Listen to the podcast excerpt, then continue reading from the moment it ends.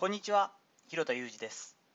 スポーツトレーナーとしてアスリートスポーツ現場でトレーニング指導をしたり、スポーツ施設や現場のディレクションをしたり、トレーニングやトレーナーの働き方について情報発信をしたりしています。最初に告知をさせてください。完全無料となりますが、週に1回、日曜日の夕方5時よりメルマガを発信しています。スポーツ現場に携わる専門家のキャリア作りを中心に、私のその時の試行錯誤や、えー自分のアウトプットみたいなものを2000文字から3000文字程度で書いております。完全無料になっておりますので、興味ある方はですね、URL の紹介ページを見ていただけたらと思います。本日は伝え手の重要性と役割分担というお話をしていきます。バスケットボールも盛り上がっていますよね。ワールドカップ2023、1次ラウンドでバスケ男子日本代表の第3戦が沖縄アリーナにて、えーありましたよね。世界ランキング3位のオーストラリアと3戦目を戦ったわけなんですけれども、まあ、もちろん力の差って言ったら前線したのかなということにはなるようですけれども89対109、20点差で敗れてしまって、え一次予選を通過することはできなかったということですが世界ランキング24位のフィンランドに日本代表として初勝利したのは歴史的快挙と言っていいと思います。2015年のラグビー日本代表が南アフリカ代表に勝利したようにこの1勝がですね今後のバスケット日本のバスケットボール界の大きな第一歩になったのではないかなと思ったりしています。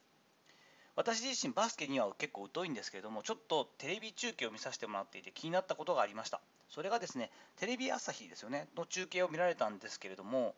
寺川俊平アナウンサーの実況がちょっと気になってなかなかちょっと入ってこなかった部分が今回あるんですね。この方実況がすごく下手かといったら全然そんなことなくてですねすごい勉強熱心な方だなと思ってるしあの普段は聞きやすいんですよね。サッカー日本代表の、えー試合に関してアベマ t v の方で本田圭佑さんの結構ユニークな解説とともにですね実況していたのもこの多分寺川さんです。寺川さんもともとサッカーやられていたのもあって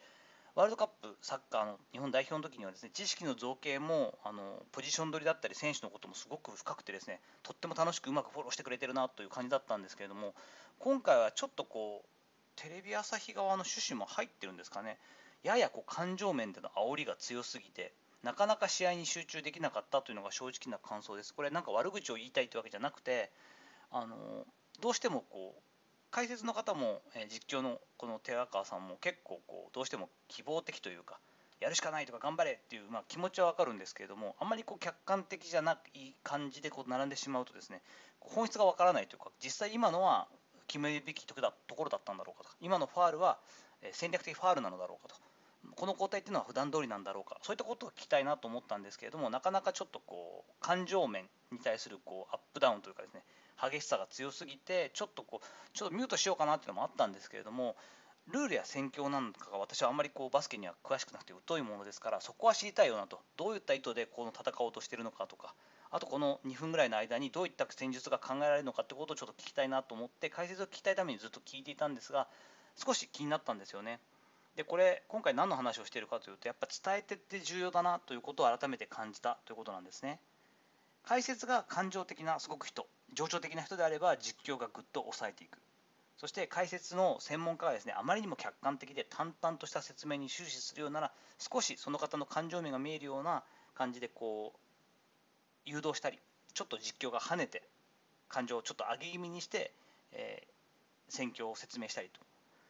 役割分担としての解説席というのはすごい大事なんだよなと。コンビネーションというか役割分担をお互いにこうちゃんとしていってっていうのも大事なんだよなと思ったんですけれどもこれは我々のようなトレーナー業にとってもですね選手とファンであったり選手とコーチ陣をつなぐ役割の人間たちなわけなので何か物事を説明するとき解説するとき、えーそういったこうなんていうんだろうなえープレゼンテーションみたいなところは結構日々あるものでこの伝え手のその伝え方のテンションだったりとかあとは複数人で話す時の役割分担みたいなのは改めて大事だなということをバスケの試合を見ながら改めて感じたりしました。ので、まあ、ちょっとね文句とかじゃないんですけれども少しこの方をアウトプットしておうかなということで今回こんなお話をさせていただきました。さていかがだったでしょうか？本日は伝え手の重要性と役割分担ということで、まあ、大事なことなんですけどねちょっとこう感情面でこう上げすぎかなという感じの、え解説というか実況が気になったのでそんなことから自分の専門業というかですね仕事にも通ずることがあるなということの気づきを、えアウトプットさせていただきました。